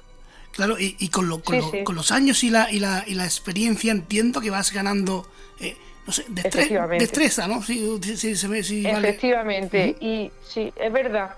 Y, me lo, y yo me lo noto que hay eh, días eh, que a mi familia se lo digo, mm, me río, digo, hoy tengo disparado la, intuición, hoy la tengo disparada. Y es verdad, hay días que estoy más eh, abierta a nivel energético y hay otros días pues por porque a ver, con las prisas diarias y todas las cosas que tenemos diariamente en la cabeza, que es imposible hacerlo todo, por mucho que queramos, pues te bloquea a nivel energético. Y eso es verdad. Y hay que intentar tener eh, un nivel de energía elevado. Y, yo, por ejemplo, en este caso, pues hacer mi, meditación, mi estado alterado de conciencia, canalizar mi energía, estar un tiempo tranquila, mm, con mi ejercicio, en fin. Ya cada persona pues siempre va a buscar la forma de renovarse, de equilibrarse, de limpiarse. Eso es muy importante. ¿Vale? Una de las formas que ayudan también mucho a limpiarse y a estar equilibrado a nivel energético es el deporte, fíjate. a mí me ha funcionado mucho el deporte, totalmente. Y luego pues la naturaleza, el contacto con, eh, bueno, pues con ciertos materiales naturales, el agua, la madera. Eh, ya cada persona, claro, elige la forma más apropiada. ¿Y cuando terminas una, una, una investigación, acabas cansada? Como para los leones. Sí, para los leones. Acabo para, para los leones. Pues eh, normalmente acabo cansada. Eh, y, y, con dolor de cabeza casi siempre. Pero luego hay algunas investigaciones de que de que bueno, no, acabo tan mal. Depende del tipo, en mi caso, depende del tipo de energía que te encuentres. Eh, ¿y, y, no estoy, y no estoy hablando, y discúlpame, y no estoy hablando solamente del más allá, porque a veces pues te encuentras con personas que, que vienen muy cargadas de energía y, y, es muy densa y, y, te bloquean, te bloquean y luego te tienes que, que sanar que limpiar, que depurar, sí, sí. Bueno, los vampiros energéticos existen, han existido, existirán, y eso, es, eso son personas de carne y hueso eh, humanas, tangibles, que las puedes tocar y las puedes incluso, eh, por, por, hablando mal y pronto, algunos, algunos es, para darle una patada en el culo, eh, porque son capaces de robarte toda tu energía positiva. sí, sí, eso existe. Es verdad, es verdad. Eso existe y ha existido siempre, ¿no? A mí cuando me viene Mari Carmen, que creo que me han hecho el mal de ojo, que esto, que lo otro. Digo, bueno, vamos a ver. Yo siempre digo, a ver, no voy a entrar ahora en, rituales, ni en, ni en creencias religiosas, ni de, ni de rituales mágicos, ni nada de eso, porque yo ese límite, ese, e, ese tema, no me gusta tratarlo. Y yo siempre digo una cosa, no sé qué pensáis ustedes, pero si existiera el mal de ojo que tú mentalmente le pudieras hacer daño a alguien, pues cuánto, a cuántos políticos habían cargado ya, ¿no? O cuántos, yo que sé, a cuántos eh, personajes públicos que no le gusta a la gente mentalmente le hubieran mandado mensajes. No, yo creo que, a ver, la energía positiva y negativa está, existe, no de ahora, de, siempre. Y, y, las personas las podemos notar incluso no ha pasado a vosotros de entrar por ejemplo a algún supermercado alguna tienda, algún centro, y de ni siquiera conocer a la persona y, y, de que os dé una mala sensación y no por ir con, con una vestimenta eh, mal, entiéndeme, no, no por eso, sino que, uff, con qué rechazo, ¿no? Esta persona, o a lo mejor te ha dicho dos o tres palabras, o ni siquiera te ha, te ha hablado, pero uff, qué rechazo o no sé, o todo lo contrario, te encuentras una persona y dices, ¡guau! Qué, qué, a gusto he estado! Que me voy a estar contenta, ¿no? ¡Qué energía más positiva! Energía, bueno, pues las personas vitamina que se llaman, ¿no? Energía, personas vitamina y luego están los vampiros energéticos, que algunos ni se dan cuenta, ¿eh? No, no, no, no, me consta, me consta y sé perfectamente que, bueno, que porque de hecho he hablado con algunos y he dicho, oye, es que esto quizá por aquí no, porque mira, pues si, tú dices esto, eh, a mí me tocas por aquí por esto y no se está dando cuenta. Eh, no, no lo hace con mala idea, pero, pero, pero lo hace. Eso es... no, no. Eh, sí, pero bueno, sí. Pero los, que más hay son los que sí saben, los que son mm. conscientes, ¿no? Y te quieren arrastrar y te quieren eh, llevar a esa energía suya eh, y ya que te quedes ahí en modo espiral, como yo digo, ¿no? Y, el, en modo típico, típico quema, quema, sangre que se le llama en la parte de Cádiz, ¿no? Que cuando tú estás de fiesta o lo que sea, te saca, te, recuerda algo malo de tu vida para que para que se te quiten las ganas. Para que, sí, para, sí, bueno, y claro, eso me recuerda pues, mm, pues no sé, cuando te atraves, por ejemplo, a organizar algún congreso, taller, ¿no? Eh, la típica persona también que está ahí, ay, y esto que te va a quitar tiempo, y esto que te que lo otro, y no. Sí, claro, pero, pero mira, esas, personas nos tienen que dar energía pues para seguir continuando con nuestras metas, nuestros sueños, a pesar de todos los palos que nos podamos encontrar en la vida. Eh, pues que sigamos caminando, porque es como el camino a Ítaca, ¿no? Que yo siempre nombro. Pues nos espera muchas sorpresas, nos espera muchas sorpresas a lo largo del camino, claro eh, que sí. Eh, ¿Y tu familia, cómo, cómo lo lleva? Mi familia ya está acostumbrada. Eso es evidente. bueno, mira, sí, y además no sé por qué, pero todas estas cosas te ayudan mucho a, afrontar las enfermedades y, la muerte de otra manera. Eso no quita que sea doloroso cuando se te vaya un familiar, ¿no? O cuando está atravesando alguna enfermedad, por supuesto que no, somos humanos y, la familia duele. Eh, pero eh, lo enfocamos de otra manera. Eh, fíjate que, que ellos también, porque de pequeña niña no diga eso, niña, pero ya de mayor, cuando sucedían cosas, y ya eh, pues también lo escuchaban, pues ya, pues claro, pues ya entendieron algunas cosas que no entendían. Y efectivamente, por lo que decía la pequeña, lo decía de verdad, no lo decía de mentira. Y, bueno, pues eh, al final mm, tu familia te quiere como es, como eres, eh, y, y, eso es así. De hecho, fíjate, mi padre falleció hace dos años, para tres va a ser este año, eh, y, él me ayudó en algunas investigaciones. Incluso eh, eh, en los últimos momentos creo que fue más dulce porque, porque yo se lo puse muy fácil en el, sentido de que papá, aquí estoy para lo que necesites, ¿no? Con todo el cariño del mundo. Fíjate qué cosa más bonita, ¿no? Sí, claro. Mm, es fantástico. Y, y fíjate, también eh, durante un tiempo, hace ya muchos años, mi hermano me ayudó a ir a una investigación que fue la última. Y os cuento por qué. Porque el pobre mío, eh, a ver, os pongo en situación. Yo estoy interactuando. Sabéis que a veces, como he comentado antes, yo escucho cosas, se quedan grabadas, pero no se escuchan en el sitio. Se quedan grabadas, yo las escucho, se escuchan luego en la grabación. Sí. Pero mi hermano en ese momento tenía puesto unos cascos que iban directo a lo que se estaba grabando. Y entonces sí que pudo escuchar lo que a mí me estaban contestando. Bueno, pues en, eh, una de las preguntas que le hice era una energía eh, que a mí me echaba la culpa de que él estuviera ahí en, ese, en esa tierra de nadie, para que me entendáis.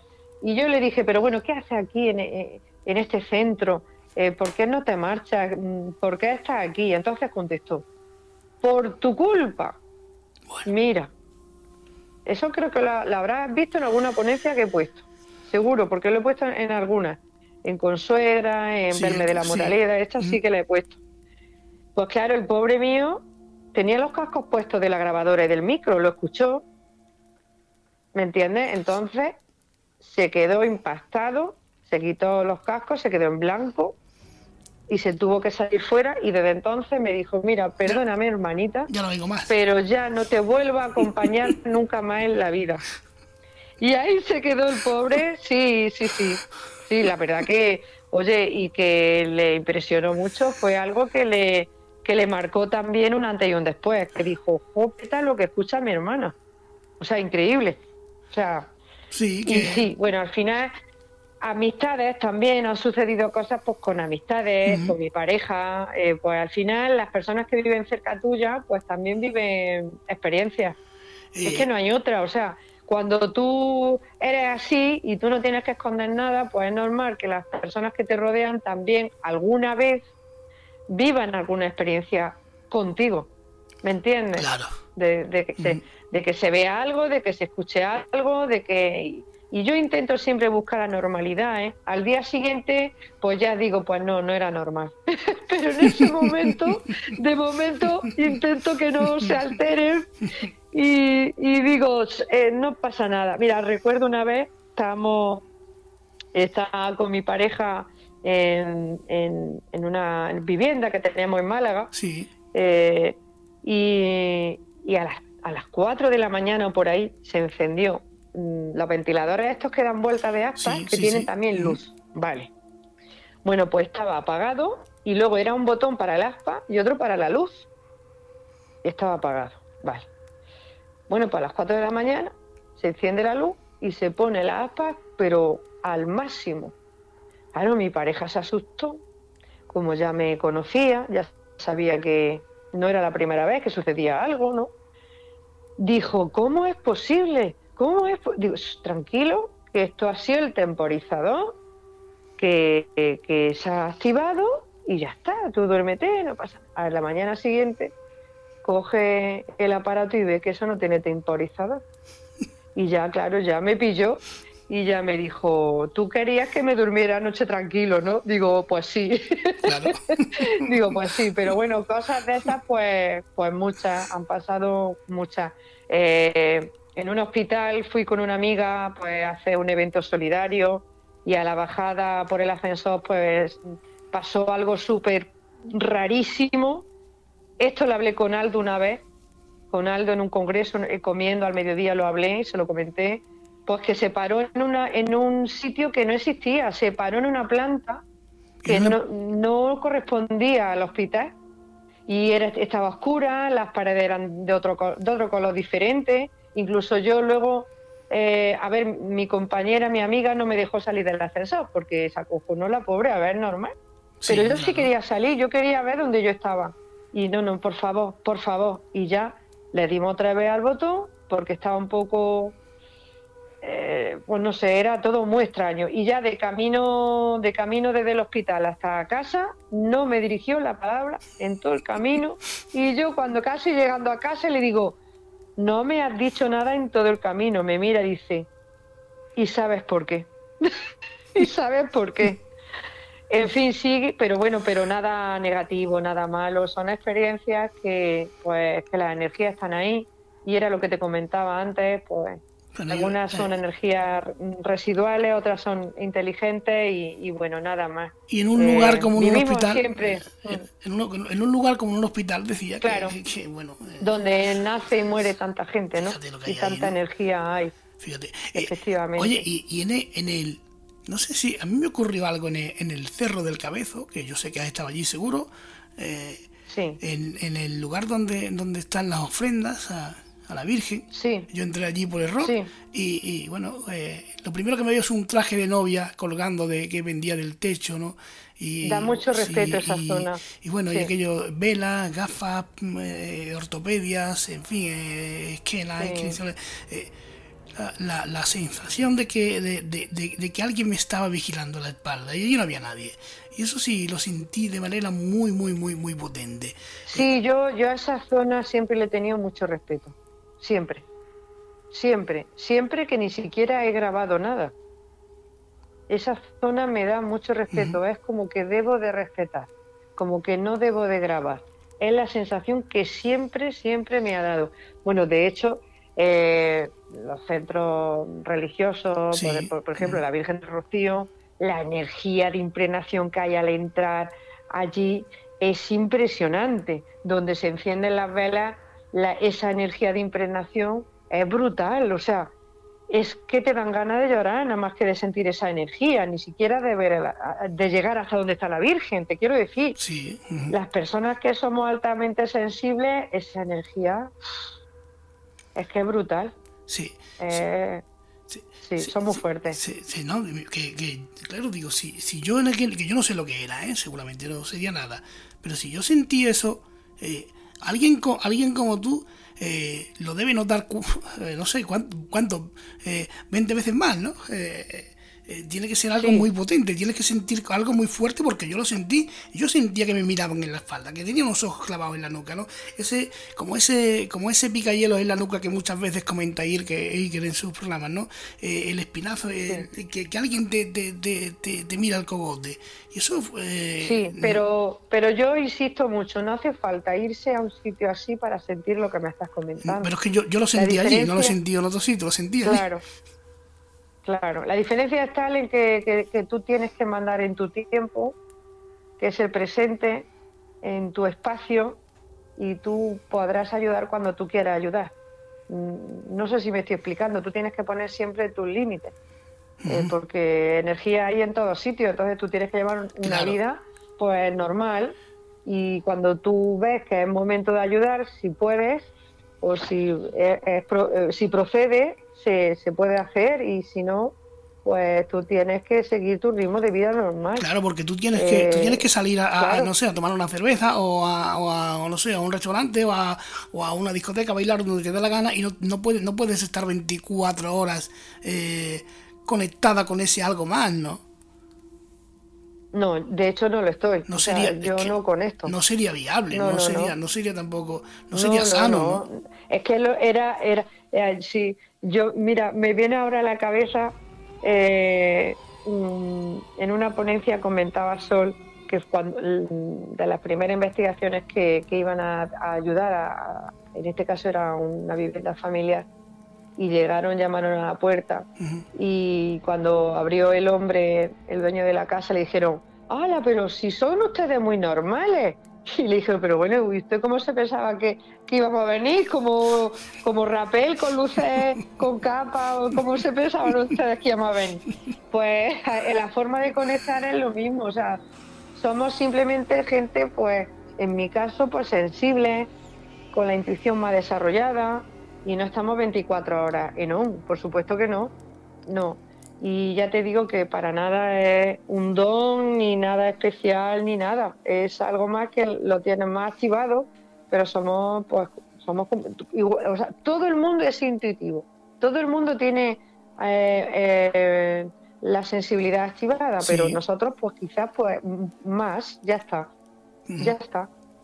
Eh, Maricarmen, ya sé que está, ya, sé que me estoy columpiando del tiempo, pero eh, tu tía Angeli también era así. No, no te preocupes. Mi tía Angeli era muy especial. Eh, fíjate, mi, mi, tía Angeli siempre eh, me trataba con mucho cariño estos temas, porque ella entendía, y era como le explicaba a Iker, ¿no? que ella veía la muerte de otra manera, desde que le sucedió todo esto. Ya lo metemos, el, el contexto, fue una niña que murió estaba rajada de, Sí, mira, os voy a poner en situación sobre el año 1955 aproximadamente, Jaén, porque mi, la familia por parte de mi padre pues es de Jaén y mi madre de aquí de la Carolina. Eh, pues sobre el año 1955 mi tía tenía pues unos cuatro o cinco añitos. Mi tía cae enferma.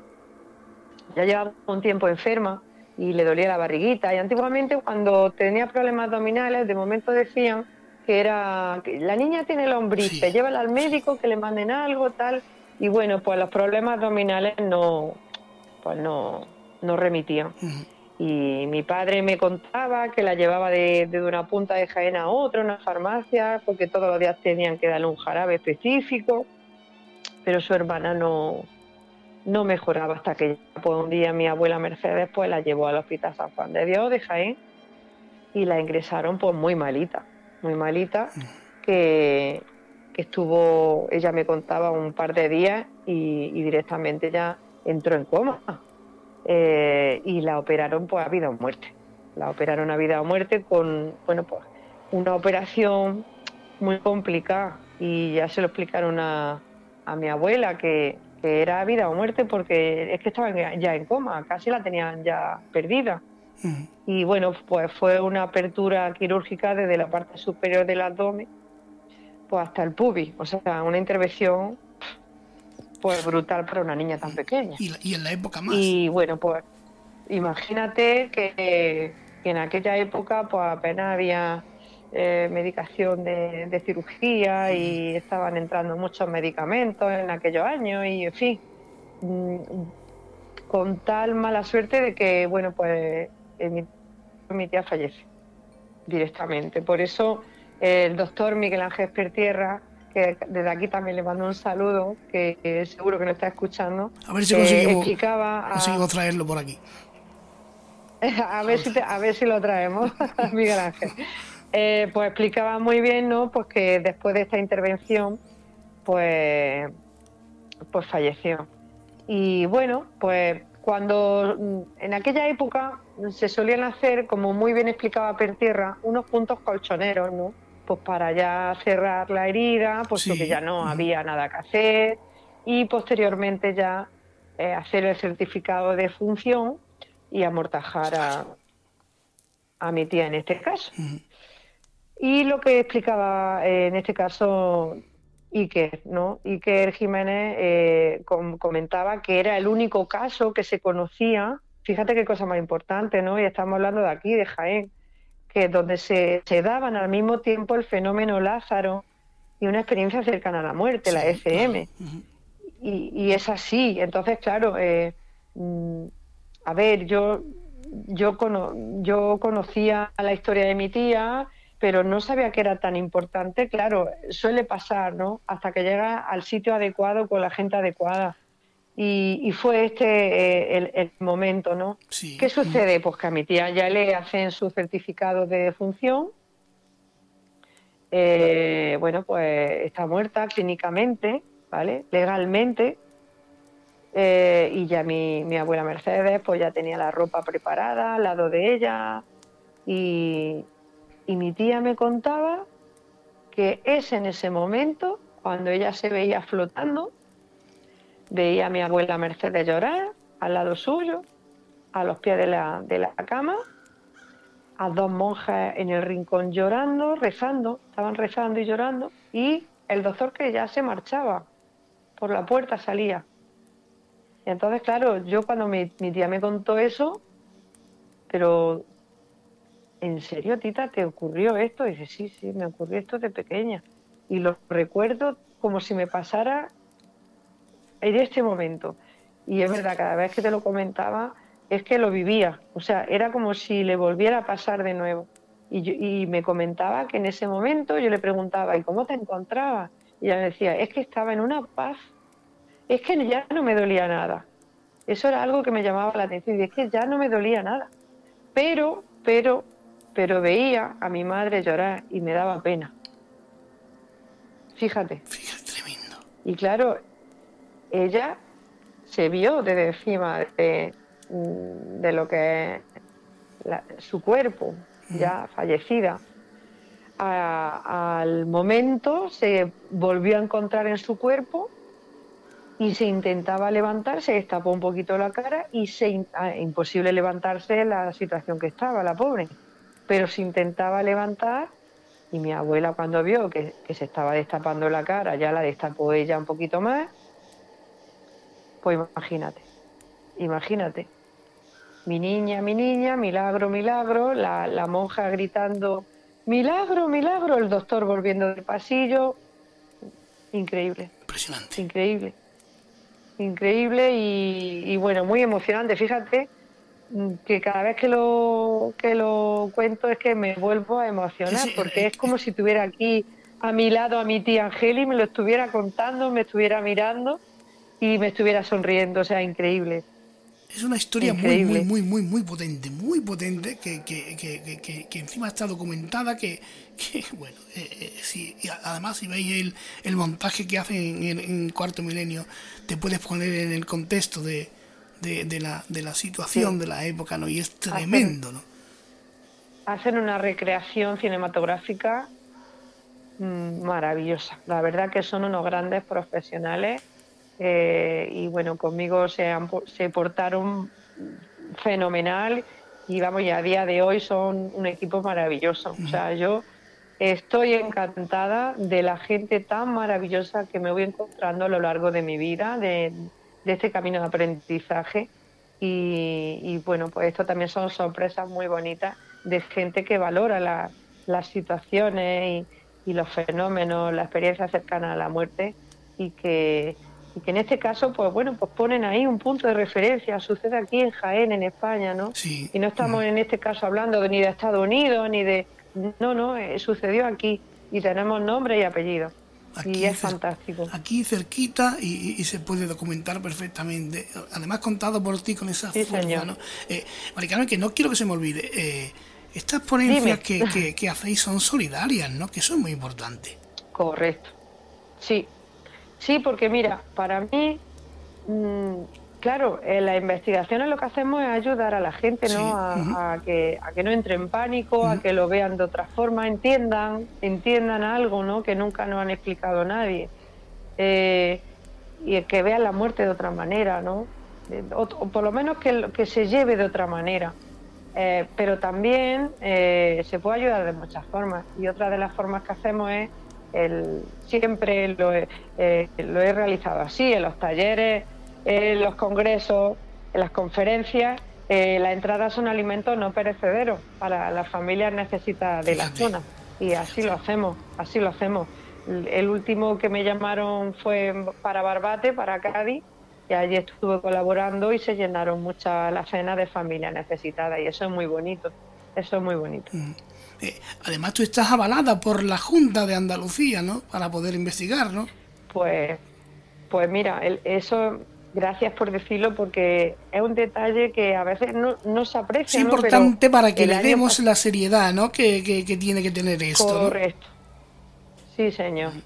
Eh, claro, porque, a ver, avanzamos, ¿no? es importante eh, ponerse al día y, la cultura paranormal entra dentro de, del turismo eh, oscuro, se llama ahora, turismo oscuro, ¿no? El, la cultura paranormal, la investigación paranormal. Y lo enfoqué eh, de esta manera para que se, se viera la importancia y la, y la necesidad de divulgar de todos estos temas pues, desde el rigor, la seriedad y, y con una base importante, sólida. Y el año pasado, pues, efectivamente, la Junta de Andalucía, pues, puso su sello, patrocinó este congreso que, que, planeé, que organicé el proyecto, y gracias pues, al Ayuntamiento de la Carolina. Y si todo va bien, este año, pues yo creo que vamos por el mismo camino. Vamos a ver cómo se da todo. Claro, eh, además cuando, cuando son las rutas del misterio, en, casi en cada ciudad, en cada pueblo grande, ¿no? cada o pequeño de, España, cada fin de semana hay por toda España hay rutas misteriosas, siempre acude gente, viernes, sábado y domingo. Eso quiere decir que, que esto está más vivo que nunca, ¿no? que esto no termina, que esto no se ha muerto, que la gente quiere saber más. Mira, a mí me da mucha alegría yo sí. Yo cuando veo carteles, eh, van ponencias y hay un congreso, y a mí me da muchísima alegría, porque es tan importante divulgar. Es tan importante saber a quién puedes dirigirte, a quién puedes resolver tus dudas. Es fantástico. Es, una, es una, un tipo de normalidad que se le está dando a algo muy necesario. Donde antes había mucha censura, que no te digo que de vez en cuando pues eh, alguien también intente eh, como esto no tiene importancia, esto es diferente o estos que no saben de qué están hablando.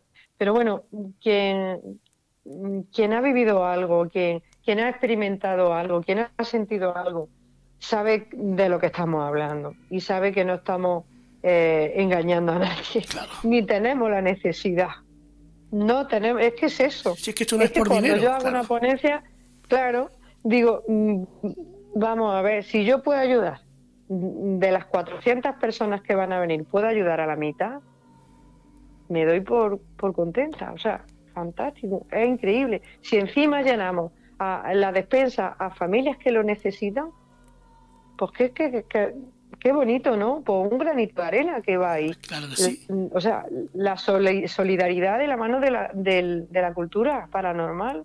Qué, cosa más bonita. Claro, es, grandioso, ¿no? Que eso, para que vean algunos, ¿no? Que esos cazafantasmas que están todo el día eh, investigando y hablando de y hablando de paranoias y tonterías, pues resulta que ayudan a la gente, que lo que te cobran, que la entrada que te cobran por contarte su experiencia, que ya es, que ya es algo vital y mágico, es un kilo de arroz. Mm. Eso, eh, eh, hombre, sí que ponerlo en valor. Sí, Y bueno, la verdad que, que la gente es maravillosa. Yo de verdad, eh, los congresos que he organizado aquí en la Carolina, eh, desde aquí también quiero agradecer a, toda la gente que siempre colabora, porque incluso cuando ya no caben más personas, que, que, cierro la lista de, eh, de, espera, porque incluso luego tengo una lista de reserva para gente que está esperando que alguien no pueda ir para entrar. O sea, es increíble hasta las personas que no pueden ir llevan alimentos. O sea, yo vivo una experiencia de una energía tan bonita. Hablábamos de la energía antes, ¿no? Pues fíjate, eh, no solamente lo que es el Congreso en sí, sino la energía que mueve a ayudar a otras personas. Es maravilloso y, eso, es muy bonito. Eso carga las pilas, hombre. Eso carga las pilas de cualquiera. Eh, saber que ayuda, sí, claro que sí. Yo creo que sí, que, aunque sea un granito, pues algo se puede aportar, ¿no? Y, bueno, pues con paciencia y, sobre todo, pues em, lo que comentábamos antes, de que se llega a normalizar, tener la esperanza siempre de que, eh, pues, que se considere el hecho paranormal como algo consustancial a nuestra historia y que se estudie pues lo que hablábamos antes, pues con seriedad, con rigor, eh, sin fanatismo. Y sobre todo intentar que tampoco, sin miedo, que es muy importante, aunque algunas veces yo entiendo que es complicado, porque yo también he vivido momentos que me ha costado eh, empoderarme y, y, empezar la investigación, eso es cierto porque somos humanos. Y aunque sabemos ciertos detalles, ciertas eh, situaciones, eh, pero es verdad que todos los días no está igual y, y que, y que y al final pues eh, llega un momento que, te sorprende porque eh, cuando menos te lo esperas sucede algo y, bueno, pues hasta se te escapa alguna palabrota, ¿ves? pero bueno, pero esto que no siempre se está igual de, eh, igual de preparado, igual de atento, o, no sé, o, igual de, de, de, receptivo incluso, ¿no? Y cuando te das cuenta tienes algo encima que, que lo, lo, primero que suelta es... Eh, sí, no. que mejor no vamos a decir aquí, pero sí. Sí, bueno, mira, recuerdo, eh, y, no me quiero alargar mucho, tú me vas cortando, Alejandro, que tú sabes que yo cuento muchas cosas y no tengo, no tengo límites. Pero me acuerdo, pero me acuerdo cuando estábamos en los calabozos de la Carolina, eh, donde estuvo Rafael de Riego en 1823.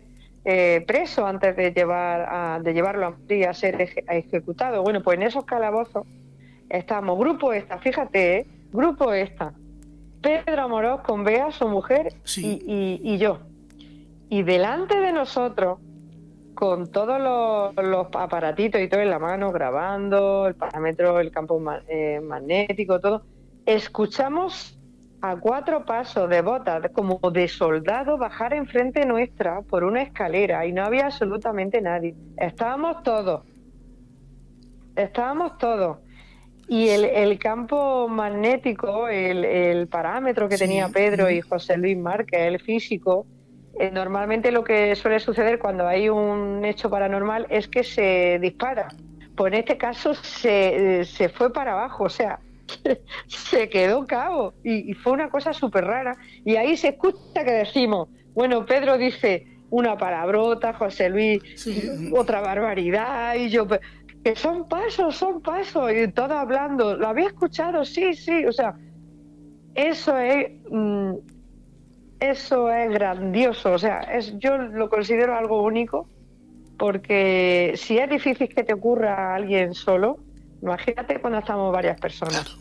Y bueno, eso hace que yo siga divulgando, es, esas cosas hacen que me sigan brillando los ojos cuando hablo de todas las experiencias que he vivido y, y cuando he intentado siempre pues ayudar y tranquilizar a las personas que se ponen en contacto conmigo. Claro que sí.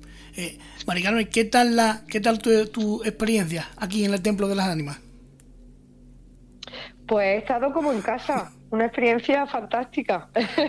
me apuntas para otra. Por supuesto que sí, porque se me quedan un montón de cosas en el tintero que te tendría aquí toda la noche. Sí, es verdad. Tampoco es, para, es, que, esto daría para, daría para mucho, pero bueno, podemos, podemos hacer una segunda parte, ¿no? Eh, que en este caso seguro que sí será buena. se puede plantear, se puede plantear una segunda para otra vez. y nada más, ha sido un placer de verdad estar aquí con, contigo en el Templo de la Ánima. Me ha encantado y muchísimas gracias por invitarme. Eh, gracias a ti por ponérmelo tan fácil, por contarlo de manera tan sencilla, tan, tan amena, tan divertida en, por momentos, aunque hay cosas que, que la piel de gallina, ¿no? Eh, y gracias porque creo que, que, aquí tenemos eh, que tenemos un, documento único para, para todos los que habéis estado en directo, que han sido muchos, y para, para los que luego lo puedan seguir escuchando en los podcasts y por aquí. Es algo, es algo para, para aprender, para apuntárselo y para disfrutar de todo el conocimiento y toda la experiencia de una mujer eh, alucinante como es Mari Carmen, eh, a la que le mando un abrazo enorme y no tengo palabras para agradecerte que hayas estado aquí conmigo esta noche. Bueno, bueno, cuánto cariño, cuánto cariño y qué palabra más bonita. Yo simplemente daros las gracias a todos.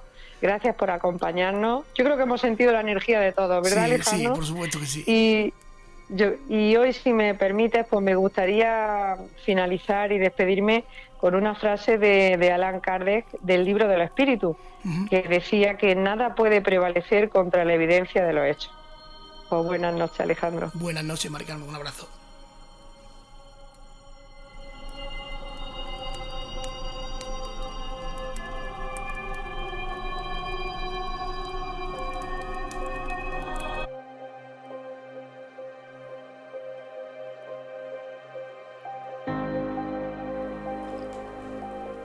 Bueno, amigos y amigas, pues qué queréis que os diga. Hasta aquí el intensísimo programa de hoy. Qué fuerza cobran las historias en la voz de Mari Carmen. Con qué entusiasmo. Eh, cómo se puede divulgar de esa manera tan noble, porque esa mujer desprende, para mí lo que desprende es nobleza, es claridad, honestidad, de eso de que carecemos hoy en día, todavía queda gente así, todavía queda gente maravillosa que, se pone aquí ante un desconocido de, este tema y se pone a contar su historia como si nada. Y consigue conectar, y consigue disfrutar, y consigue hacernos vibrar y soñar con un mundo mágico, con el mundo mágico del misterio, con estas noches de radio en las que nos sentamos aquí ante vosotros para simplemente contar historias, para traer a gente como Mari Carmen que cuenta una historia, una historia tremenda, para que lo podáis disfrutar, para que podamos sentirnos vivos. Y lo que tenga que venir ya vendrá. Esperemos tardar mucho en saber lo que es, pero esto te da una idea de quizá a dónde podemos ir, o quizás no, que sabemos. Un abrazo enorme. Hasta la próxima. ¡Fuerza!